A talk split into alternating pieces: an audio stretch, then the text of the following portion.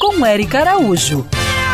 Oi, gente! Já é Natal, momento de muitas reflexões, de pensar na família e fortalecer os laços afetivos. Por isso, hoje, te convido a olhar para o nosso planeta Terra de uma forma diferente, mais fraterna, e perceber que, na verdade, somos todos uma grande família. A Mãe Natureza nos dá o alimento, o remédio, o ar que respiramos, os animais silvestres cuidam das florestas, dos oceanos, já os nossos companheiros pets nos nutrem de amor, alegria. Mas e você aí, nosso querido ouvinte? Já parou para pensar o quanto está ajudando essa grande família? Eu tô falando de atitudes simples do dia a dia, como não desperdiçar a água, não jogar lixo na rua, ajudar um animal necessitado ou mesmo plantar uma árvore.